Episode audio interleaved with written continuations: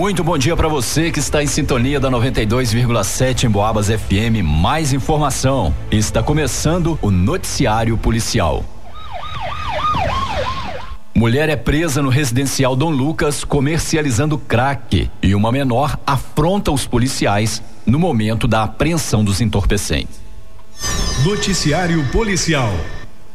Na véspera do feriado de 7 de setembro, foi feita uma operação policial no residencial Dom Lucas, região do bairro Tiju, com base em denúncias que apontavam estar acontecendo intenso tráfico de drogas. Em um dos apartamentos ali localizados, policiais se posicionaram estrategicamente próximo ao imóvel e fizeram uma minuciosa observação do local. Não precisou muito tempo e três possíveis usuários chegaram até a janela do apartamento, que fica no andar térreo, e fizeram contato com uma mulher muito conhecida conhecida no meio policial por envolvimento com tráfico de entorpecentes. Os suspeitos se aproximaram da janela e repassaram algo para essa mulher, estava dentro do apartamento, e em seguida recebiam alguma coisa em troca. Após essa observação, um policial se posicionou de forma a avistar dentro do apartamento a tal mulher suspeita de envolvimento com tráfico. Ela estava sentada em uma cama, realizando o embalo de diversas pedras análogas a crack. Enquanto isso, outros policiais se dirigiram à porta da frente da residência para realizar o flagrante. Nesse momento, uma menor de idade apareceu e começou a gritar para a suspeita que a polícia estava no local. Foi quando a mulher infratora juntou diversas pedras que estavam em cima da cama e colocou nos bolsos de uma blusa preta e correu para a sala. Quando a porta do imóvel se abriu, os policiais viram que no interior do apartamento estavam, além da suspeita e da menor que alertou para a presença dos militares, mais uma mulher, a qual estava usando a blusa preta,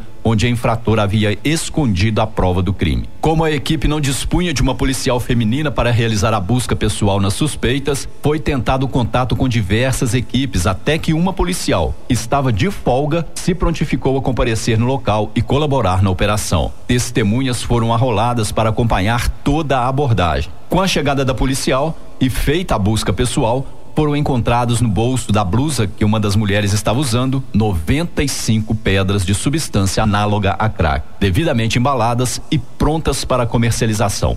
Demonstrando surpresa, a mulher flagrada com as pedras disse que não sabia da existência do entorpecente e que só tinha ido ao apartamento fazer uma maquiagem com a menor identificada como irmã Além das 95 pedras mencionadas, foi encontrada ainda uma pedra bruta de substância, aparentando ser crack, no ralo da cozinha, além de uma lâmina de barbear usada para fracionamento de drogas, dois aparelhos celular, uma máquina de cartão, várias embalagens vazias usadas no comércio de entorpecentes e a quantia de R$ 1.165 A dona do apartamento, apontada em todas as denúncias como responsável por tráfico de drogas, não quis se pronunciar, valendo-se do direito de ficar calada. Já a sua irmã, a menor que estava junto com ela, disse palavras de afronta aos policiais, mencionando que iria assumir tudo e que, por ser menor de idade, não iria acontecer nada com ela. Foi então dada voz de apreensão à menor e também voz de prisão em flagrante delito à dona do apartamento.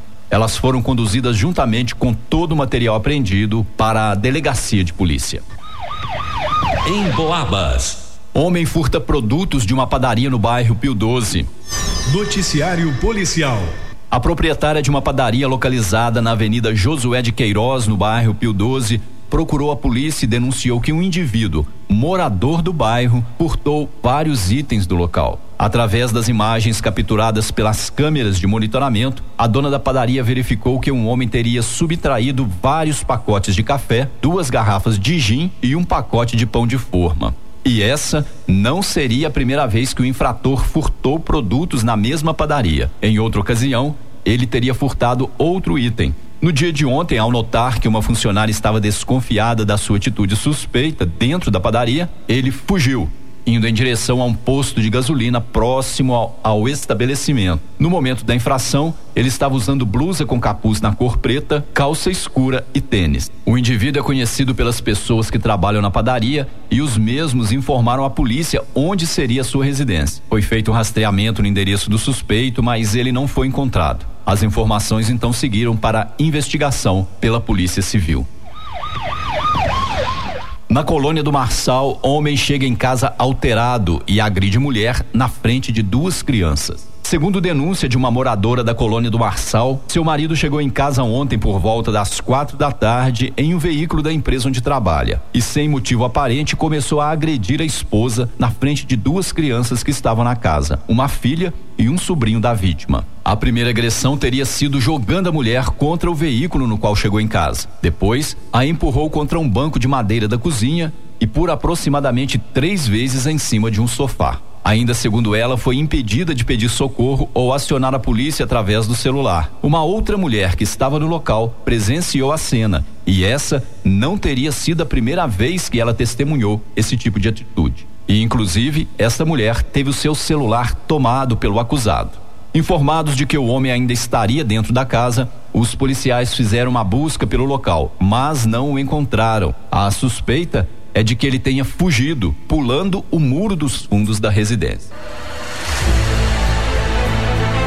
E termina aqui essa edição do Noticiário Policial. Logo mais às 5 da tarde, a gente leva mais informação sobre o que acontece na nossa cidade e na região. Um grande abraço e até lá!